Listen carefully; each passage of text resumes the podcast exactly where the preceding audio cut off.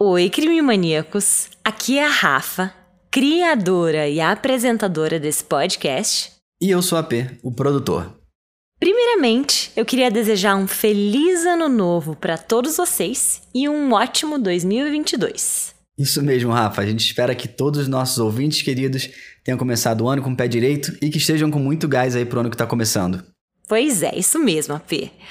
Bom, crime maníacos, muitos de vocês perguntam pra gente se por aqui a gente só faz casos com vítimas mulheres. Bom, na verdade, a gente prioriza sim esses casos com mulheres. Mas isso porque quando contamos histórias de crimes, de sequestros ou violência doméstica, as mulheres, pelo menos na grande maioria dos casos com os quais eu tenho familiaridade, estão mais vulneráveis. No entanto, isso não significa que os homens também não possam estar em situações perigosas ou vulneráveis. Então, agora, em 2022, eu quis começar o ano com um caso que mostra que a doçura e a ternura muitas vezes são uma benção. Mas às vezes elas existem somente para esconder algo um pouco mais sombrio. Às vezes a morte se esconde atrás de quem a gente nem imagina. Eles não dizem por aí que o diabo é lindo? Pois é. O caso de hoje tem de tudo. É uma história que tem sexo, tem beleza, tem ganância, assassinato e mistério. Esse caso também veio para mostrar que todo mundo pode ser vulnerável, pode ser enganado e não, ninguém está a salvo. Esse é o caso de Harrison Burge e Gerald Davis.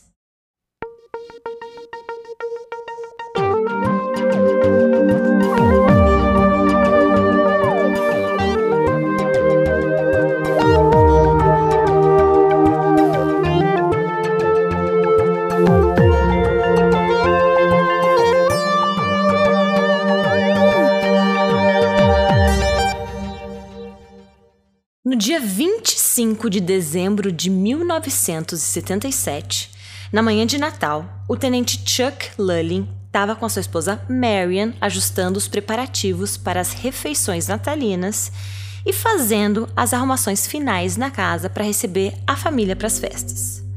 Os seus filhos, suas noras e a neta chegariam por volta de quatro da tarde para o jantar e os presentes para toda a família já estavam embalados e perfeitamente alocados embaixo da árvore de Natal. E aquele dia em Madison, no estado de Wisconsin, estava uma manhã típica de Natal americano, daqueles que a gente vê em filme, com um inverno bem rigoroso. E a P, Madison, ou a Cidade dos Quatro Lagos, é a capital do estado norte-americano de Wisconsin, no condado de Dane, do qual é a sede. Foi fundada em 1836 e na década de 70 tinha mais ou menos 170 mil habitantes. Hoje em dia tem por volta de 230 mil. E naquele 25 de dezembro, como eu já falei, tava um frio de rachar e a neve estava caindo lá fora. Na verdade, tinha muita neve. De acordo com o episódio 25 do podcast Holiday Homicides, Lá fora tinha caído 20 centímetros de neve recentemente e a sensação térmica era de menos 40 graus. Então acho que não tava frio, né? Na verdade, tava congelando lá fora. A cidade de Madison fica bem no norte dos Estados Unidos, quase no Canadá, e sempre tem invernos rigorosíssimos. E aquele ano de 1977 não era diferente. O que foi diferente, no entanto, pelo menos para o detetive Chuck Lullin e a sua família, foi a ligação que ele recebeu naquela manhã de Natal. Às 10h40 da manhã, o tenente Chuck atendeu o telefone com a intenção de dizer alô, desejar um Feliz Natal para quem quer que estivesse do outro lado e desligar. Mas, para aflição da Marion, a sua esposa, não foi exatamente isso que aconteceu, não. O tenente Chuck começou a fazer perguntas e mais perguntas e cada vez mais perguntas naquele telefone. E a Marion sabia que aquilo significava uma coisa. O seu marido não estaria presente na ceia de Natal naquele dia. Quando ele desligou, dito e feito, ele logo falou para a esposa o que estava acontecendo lá fora. Ele relatou que aparentemente um homem havia enterrado alguém num banco de neve e que ele precisaria ir urgentemente até o local para supervisionar enquanto os policiais desenterravam o tal do homem. E que provavelmente ele perderia o jantar de Natal naquele dia. E assim o detetive Chuck foi. Eu imagino que com o coração na mão, né, pela sua família, mas também sabendo que o dever o chamava naquele momento e um corpo na neve, naquelas condições, era muito importante. Chegando no lugar, ele ficou sabendo um pouco mais sobre os eventos daquela manhã e tudo o que tinha acontecido antes deles terem ligado para ele. Acontece, AP, que por volta de 10 e 15 daquele dia de Natal, um homem chamado Gerald Davis, de 31 anos, entrou na Madison Police, a polícia local, e pediu para falar com um policial. Ele estava nervoso, com uma aparência péssima, muito abatido, e o policial que o atendeu imaginou que ou ele estava muito doente ou ele estava muito bêbado. Mas então o Gerald Davis falou o que, que ele tinha ido fazer ali. Ele balbuciou e ficou nervoso e ele falou, abre aspas, Ontem à noite eu ajudei alguém a enterrar um corpo em um banco de neve. Fecha aspas. E aí o policial ficou incrédulo, mas ele continuou. Ele disse, aspas, eu não sei quem era, mas ontem à noite eu enterrei um homem na neve e eu posso te mostrar aonde ele está. Fecha aspas. Foi então que Gerald Davis, junto com todos os policiais, saíram da delegacia naquele dia frio, congelante, em direção ao tal local onde ele disse que tinha enterrado um corpo. Imagino eu que os policiais ainda estavam incrédulos ou pensando consigo mesmo. Se aquilo fosse algum tipo de piadinha, eles próprios matariam o Gerald com as próprias mãos. Porque afinal, era Natal e o frio que estava fazendo naquele dia não estava para brincadeira. No entanto, sem pestanejar, o Gerald os levou corretamente ao local. E lá, os policiais encontraram o tal banco de neve. Imediatamente, com paz em mãos, eles começaram a cavar a neve dura e congelada. Mas, Rafa, só para contextualizar, nesses lugares que faz muito frio e que neva bastante, quando tem uma nevasca, o governo, a prefeitura, manda aqueles tratores para tirar a neve do caminho, que vai empurrando a neve para o lado, sabe? E depois de tanto empurrar a neve para o lado, vão se formando esses barrancos, esses encostos, esses bancos de neve. Só que a neve vai se congelando ainda mais, vai virando gelo, então vira quase que uma, um pedregulho de gelo. Então deve ser muito difícil cavar isso. Pois é, imagino que devia ser muito duro, porque eles pegaram paz e eram bastante policiais que estavam ajudando nessa operação. E eles cavaram e cavaram e por fim encontraram. Enterrado no banco de neve, a polícia encontrou um corpo sem vida de um homem.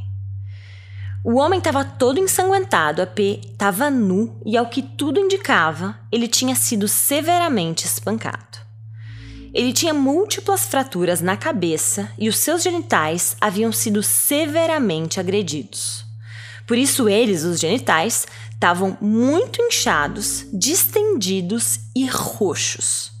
Os testículos estavam tão grandes que pareciam dois tomates prontos para explodir. Um dos policiais que estava na cena disse que era inacreditável e todos ali estavam chocados. O Gerald Davis, por sua vez, que fez a denúncia, estava ali do lado, apavorado, enjoado e vomitando na neve. Bom, os policiais, a partir daquele momento, sabiam que eles não iam descansar naquele dia e eles também não passariam o Natal com seus familiares.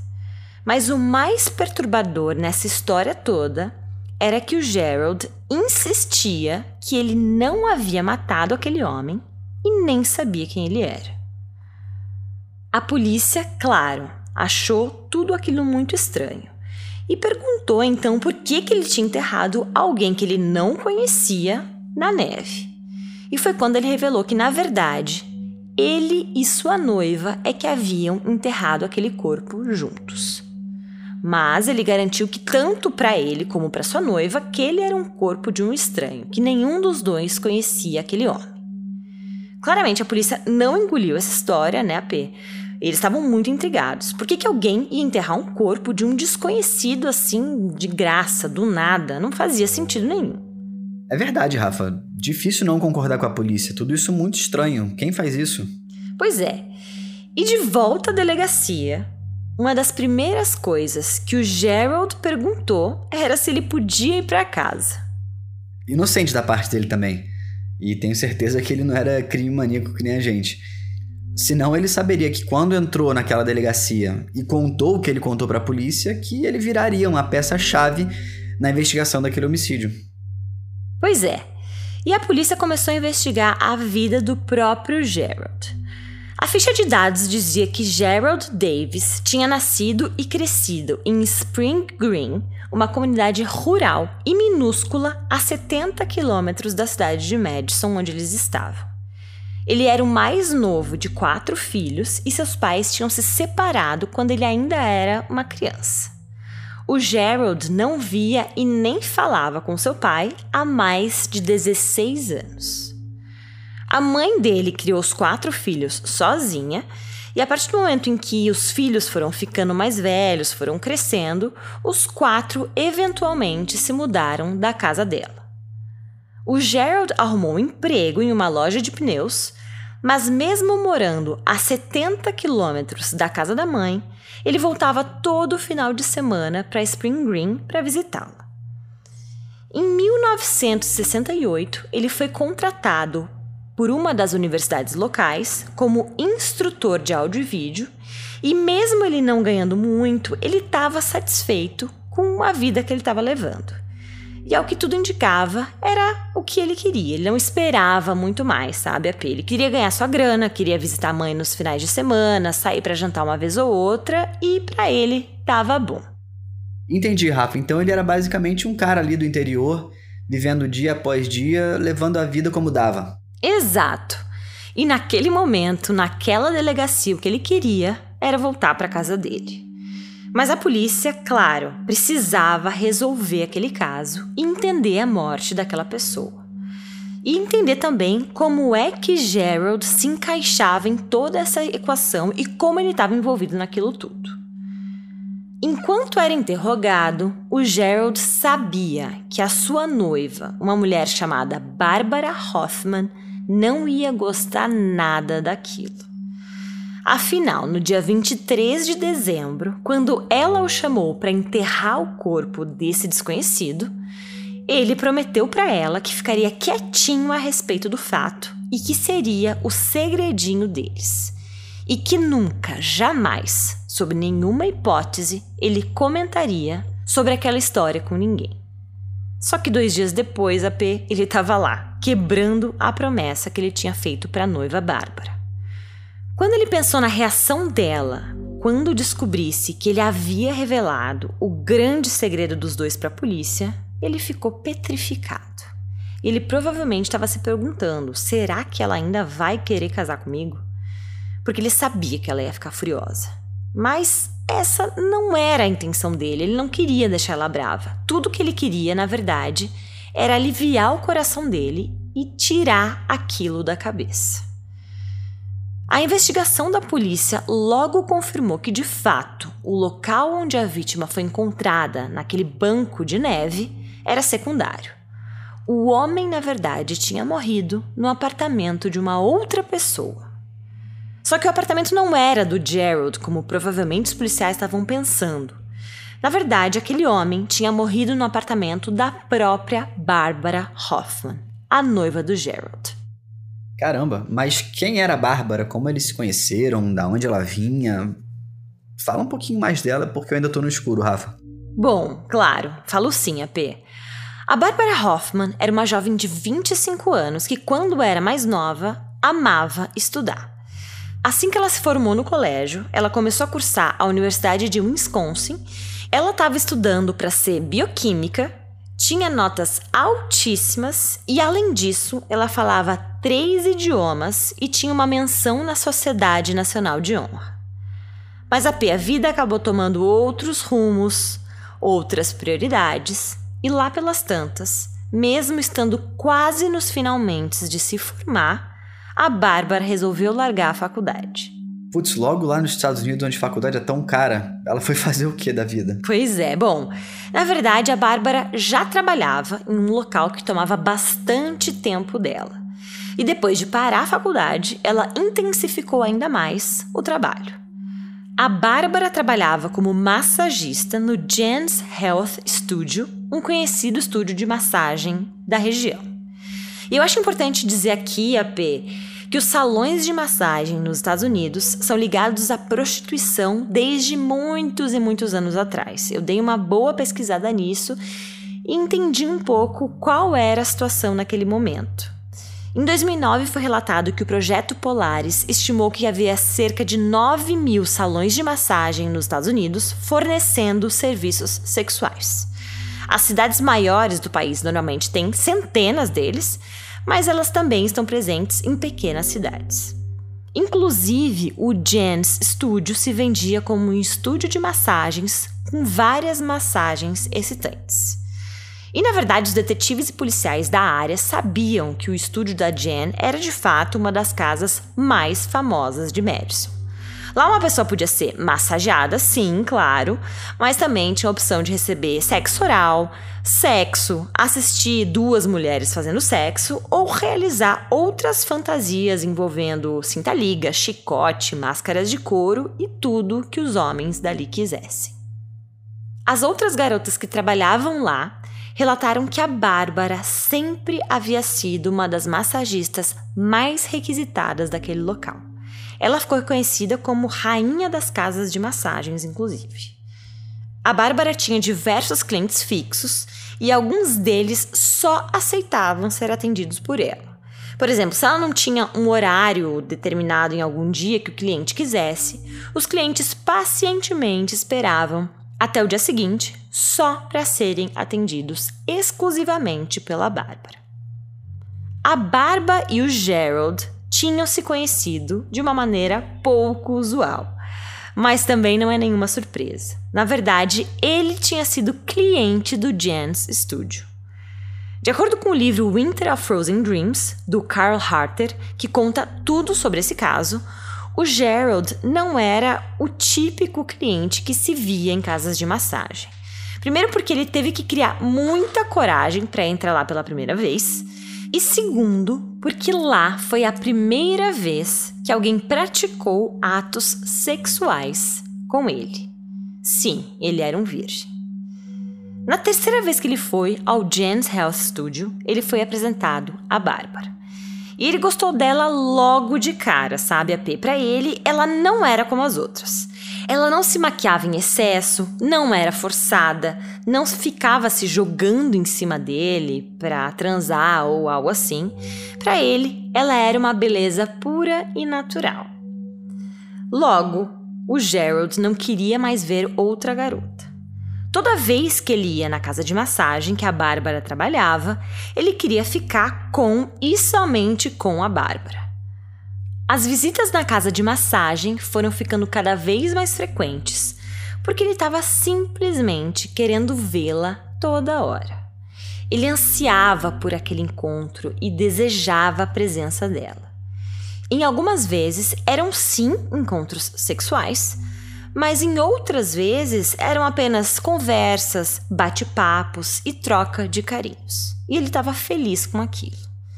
Só de estar com a Bárbara por aqueles 50 minutos, mesmo que pagando por isso, para ele já era uma alegria e uma satisfação. Depois de muitos encontros, a Bárbara veio com a proposta para que eles estendessem a relação deles para além da casa de massagem. Ele ficou surpreso e muito empolgado. Ele não esperava que a Bárbara, uma mulher linda como aquela, quisesse ter algo a mais com ele. Além disso, ela tinha sido a primeira mulher que ele tinha beijado, e logo o Gerald confirmou para um amigo que ele estava apaixonado. Em maio de 1976, a Bárbara recebeu uma proposta de uma empresa de seguros e largou seu trabalho na casa de massagens.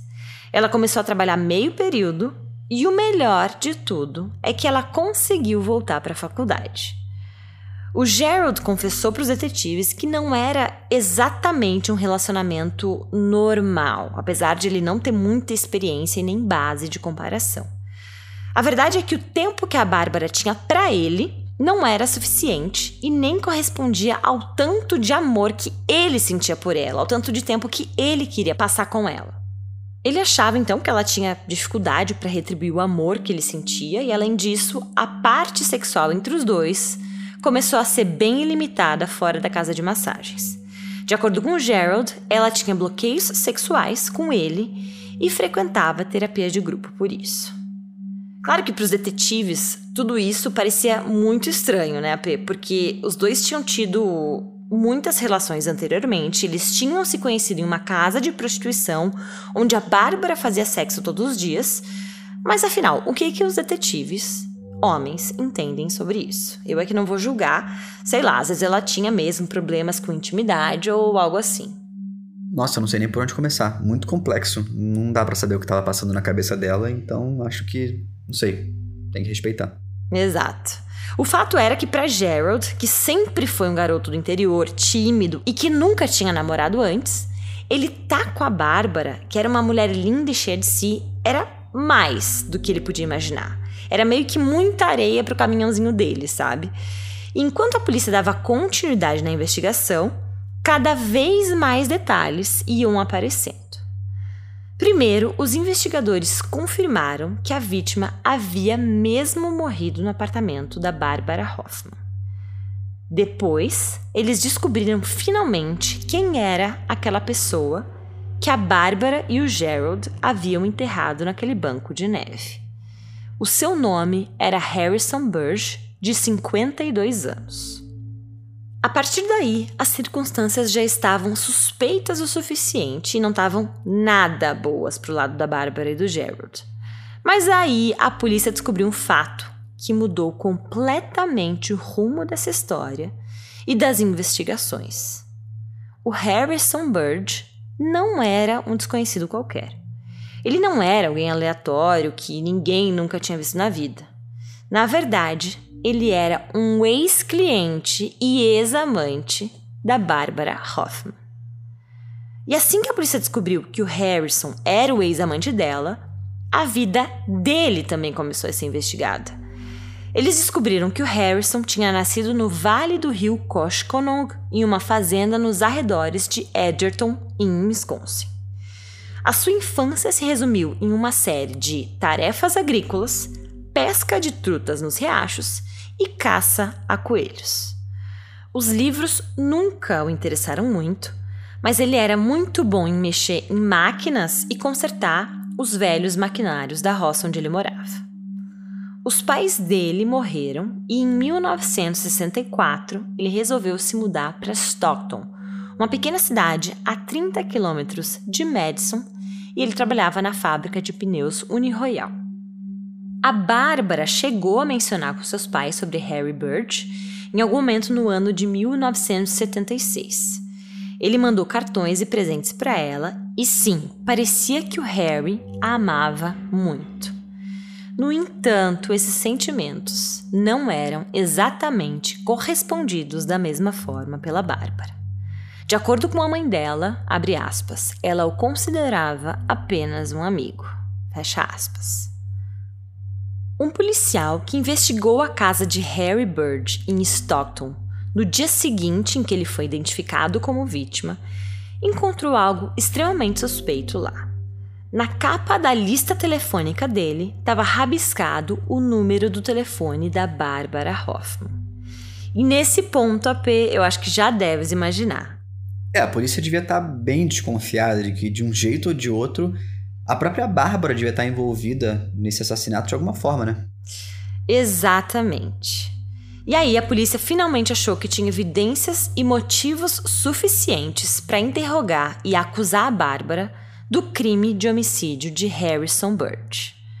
E aparentemente parecia um caso resolvido, né? Eles tinham um corpo e uma testemunha-chave que estava disposta a falar, que era o Gerald Davis. Unindo provas e evidências, Finalmente, uma audiência preliminar acusando Barbara Hoffman foi realizada em 16 de fevereiro de 1978, na qual o Gerald Davis testemunhou contra a sua própria noiva. E aí, o Gerald Davis trouxe muito mais detalhes e informações do que, que aconteceu nos dias anteriores ao dia 25 de dezembro daquele ano. Ele explicou que no dia 23, dois dias antes, Bárbara o chamou para fazerem algo juntos, sabe? A P, saírem para tomar alguma coisa, beber um drink, e ele adorou o convite. Mesmo tendo achado um pouco estranho, já que dias antes eles tinham combinado que não se veriam mais até o Natal. Aí o Gerald passou na casa dela, a pegou de carro, os dois saíram juntos, foram até o apartamento dele e beberam um pouco de vinho. Depois voltaram para o apartamento dela por volta de nove e meia da noite, beberam um pouco de vodka com suco de laranja e foram assistir TV. Por volta de meia-noite, ambos acabaram caindo no sono. Parece alguém que eu conheço, hein, Rafa? Depois das 10, se vê alguma coisa na TV, dorme em 10 minutos. Eu? Imagina! Bom, mas o Gerald, ao contrário de mim, a P, não dormiu a noite toda, não. Ele acordou por volta de duas da manhã e tentou acordar a Bárbara. Imagino que para irem para a cama, pegar um cobertor ou algo assim. Só que quando ele a acordou, ela disse algo curioso. O que, é que ela contou, Rafa? Bom, ela falou que precisava falar uma coisa para ele, mas que falaria depois. Ambos voltaram a dormir e lá pelas três, quando os dois acordaram de novo, ela então revelou o que queria conversar com o noivo. E AP, eu não sei nem o que, que o Gerald pensou depois disso, tá? Mas o fato é que a Bárbara disse ao noivo que ela tinha encontrado um corpo dentro da banheira. Como assim? Ela acordou o cara no meio da noite e contou isso com normalidade? Pois é, assim, não é que ela acordou na madrugada naquele dia viu o corpo lá, tá? Na verdade, a Bárbara relatou que no dia anterior, no dia 22 de dezembro, ela chegou em casa do trabalho e simplesmente encontrou o corpo na banheira. Ela relatou a ele, ao Gerald, que não tinha ideia de quem aquela pessoa era e ela estava desconfiada de que era o crime organizado querendo uma vingança. Mas por quê? Vingança de quem? Bom, de acordo com a Bárbara, alguns dos criminosos que estavam envolvidos no estúdio de massagem onde ela trabalhava estavam com raiva dela porque ela tinha saído de lá. Então, eles colocaram o cadáver na casa dela para incriminá-la por assassinato.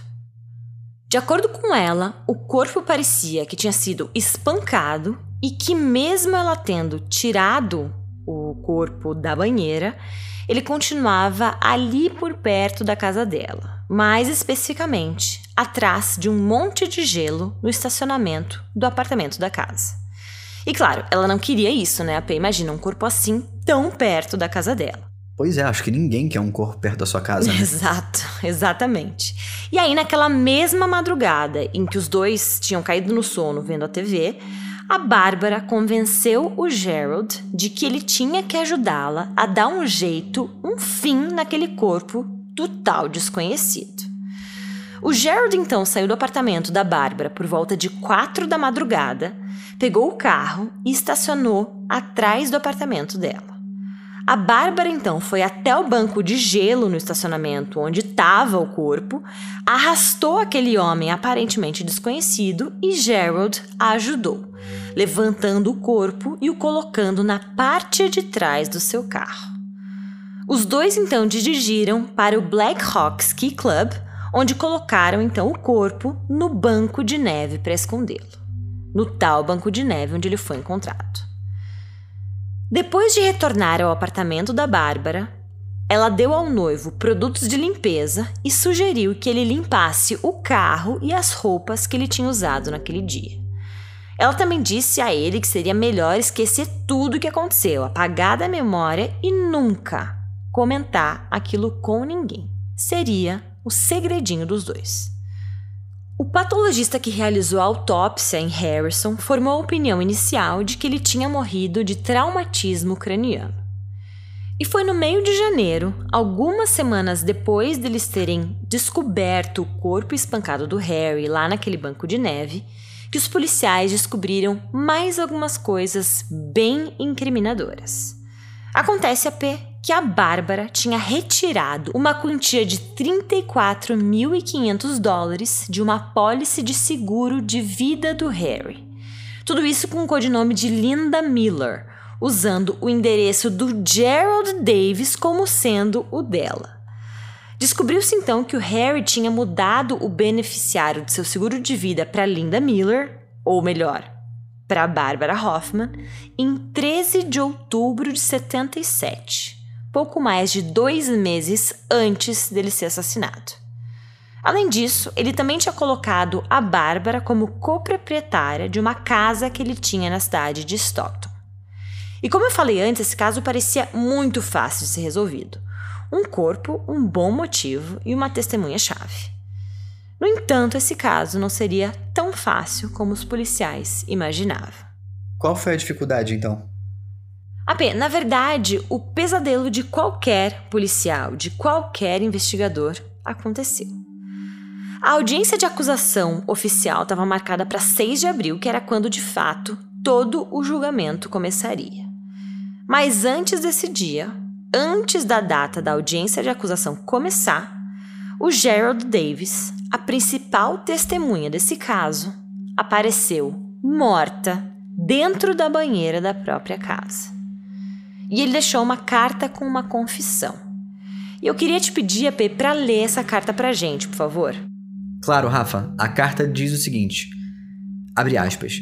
Eu quis escrever essa carta porque eu quis deixar todos os registros de forma correta. Eu estava com medo, com ciúmes. A Bárbara é inocente e eu acabei com a vida dela. Todas as coisas que eu falei sobre ela são mentiras. Ela nunca teve nada a ver com aquele corpo. Ela nunca teve. Eu fiquei maluco. Eu estava com tanto medo porque a polícia me assustou. Eu fiquei doido e eu não sabia o que eu estava dizendo. Aí eu tive que repetir a mesma história, porque senão eles me prenderiam e me acusariam de assassinato. Agora eles fizeram exatamente isso com a Bárbara e eu não sei mais o que fazer, a não ser dizer toda a verdade. Eu não estou mais doido e nem com medo. Quero dizer a verdade e não tenho medo de ir para cadeia. A Bárbara não teve nada a ver com o corpo. Podem fazer o que quiserem comigo. Fecha aspas. Junto ao corpo dele, do Gerald, cartelas vazias de remédio foram encontradas, indicando que ele havia cometido suicídio. Ao que tudo aparentava, era isso mesmo que tinha rolado. O Gerald, que era um homem frágil e manipulável, não tinha aguentado o peso da culpa. Mas o corpo foi levado para ser examinado e algumas semanas depois, os resultados da autópsia voltaram com algo que iria colocar esse caso de ponta cabeça. Gerald Davis, que foi encontrado morto em sua própria banheira no dia 27 de março de 78, com indício de suicídio, foi examinado pelo mesmo patologista que examinou o corpo do Harrison Birch. Mas após análises, descobriu-se que o Gerald não havia morrido de overdose de remédios, e tampouco de suicídio. Na verdade, ele tinha morrido por uma causa muito mais sombria e dolorida. E essa causa era envenenamento por cianeto. Isso tinha acontecido na noite de 25 de março, dois dias antes do corpo ser encontrado. E aqui eu acho que vale explicar para os nossos ouvintes como é o envenenamento por cianeto, porque é bem terrível. Verdade, Rafa, e é uma das substâncias mais famosas quando se fala de assassinatos ou envenenamentos propositais. É, é, é uma substância química muito, muito tóxica e o envenenamento por ela é, é super grave. A inalação de cianeto na sua forma gasosa produz sintomas em poucos segundos e pode levar à morte por parada respiratória em alguns minutos. Nos casos mais graves, a vítima pode entrar em coma profundo, ficar com pupilas fixas sem reação, ter uma parada cardíaca, parada respiratória ter um infarto e até mesmo acumular líquido nos pulmões, ou seja, é muito grave. Pois é, e não é uma morte fácil, nem leve, sabe? É dolorida, a pessoa sofre mesmo. E essa conclusão levou o patologista a reconsiderar a causa da morte do Harrison Bird. O detetive Chuck, que estava desde o início das investigações, disse ao patologista, aspas, você deve recuperar as amostras de sangue do Harrison e verificá-las para cianeto também, fecha aspas. As amostras obtidas da autópsia do Harrison estavam armazenadas e muito bem seladas, então isso foi possível ser realizado. Os testes subsequentes então revelaram que, adivinhem só, Harrison Bird também tinha morrido por envenenamento por cianeto. Automaticamente, as autoridades ligaram ambas as mortes. De acordo com o livro 50 Crimes do Século de Wisconsin, o Harrison Bird tinha no seu corpo 37 vezes a dose letal de cianeto. Já o Gerald tinha ingerido duas vezes a dose letal. O legista adicionou ainda no relatório que aquele inchaço todo no corpo do Harrison, que eu comentei com vocês no início, que eles pensavam que podia ter sido em decorrência de um espancamento, na verdade, podia ter sido devido ao envenenamento, que foi muito grave. E eu imagino, Rafa, que um dos questionamentos dos policiais a partir desses novos fatos ligando esses dois casos é que se ele tinha mesmo cometido suicídio, né? E se tinha algum tipo de, sei lá, seguro de vida no nome dele, se teria tido alguma fraude, algum golpe. Ah, pois é. Os investigadores estavam com bastante dificuldade de acreditar que aquilo tinha sido um suicídio. Primeiro, pela coincidência das mortes, e segundo, porque eles descobriram que, sim, tinham apólices de seguro de vida em nome do Jared também, beneficiando a Bárbara. No ano anterior, à morte dele, o Gerald fez uma apólice de seguro de vida em seu nome no valor de 750 mil dólares. Essa apólice acabou caducando em março de 78, mas no mesmo mês ele fez outras apólices, uma de 20 mil dólares e outra de 35 mil dólares em caso de morte acidental. Ele colocou a Bárbara como beneficiária em 10 de março de 78 e o Gerald foi morto em 25 de março, pouquíssimos dias depois. E aí os investigadores acharam uma coincidência macabra demais. Harrison Bird e Gerald Davis foram os dois primeiros casos de homicídio de envenenamento de cianeto já registrados em Wisconsin. E eles tinham mais do que isso em comum. Os policiais analisaram que o perfil psicológico dos dois era muito semelhante garotos do interior, tímidos, solitários, com medo de mulheres e mistificados também pelos poderes dessas mulheres poderosas. Eles eram desesperados por atenção e por amor, e a Bárbara se aproveitou disso. A promotoria então retirou a acusação original pelo assassinato do Harrison Bird e entrou com uma nova acusação, agora com a morte por envenenamento. Eles também adicionaram outra acusação contra ela pelo assassinato do Gerald Davis. Caramba, quanta coisa. E como foi esse julgamento, Rafa? Bom, muita coisa mesmo, AP. Esse caso é uma reviravolta sem fim. Os pais da Bárbara testemunharam que estavam com ela o dia todo nas datas em que o Harrison Bird e o Gerald Davis tinham sido assassinados. Mas as coisas só pioravam para o lado dela, viu? Uma testemunha relatou que quando ela retomou a faculdade, alguns meses antes, ela frequentou aulas que tratavam de efeitos tóxicos de cianeto no corpo humano.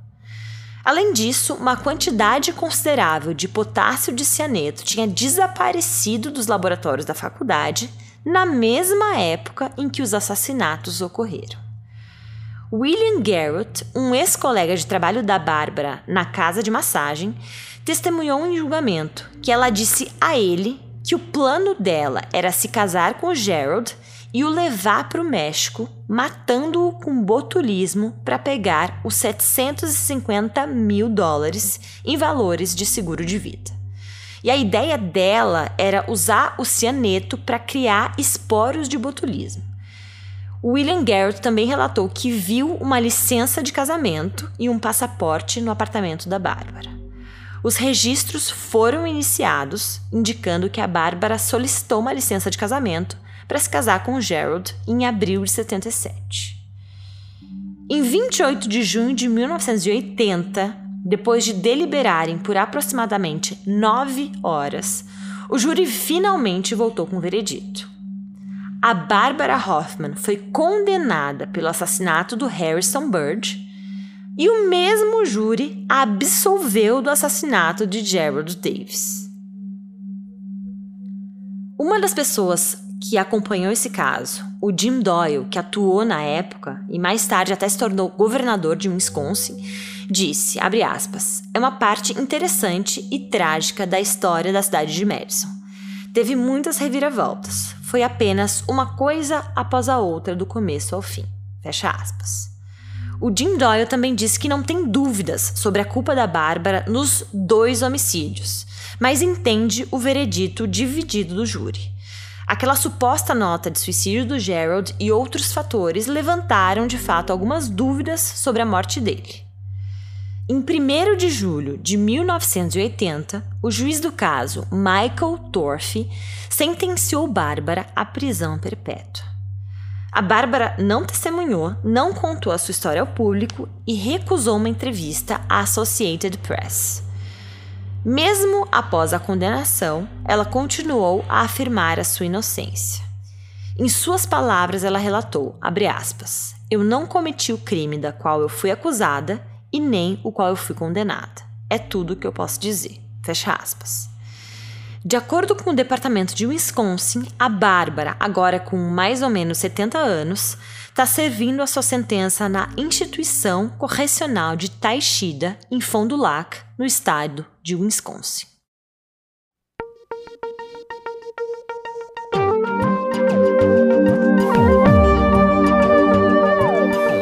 alguns nomes e aspectos foram adaptados na minha interpretação desse caso.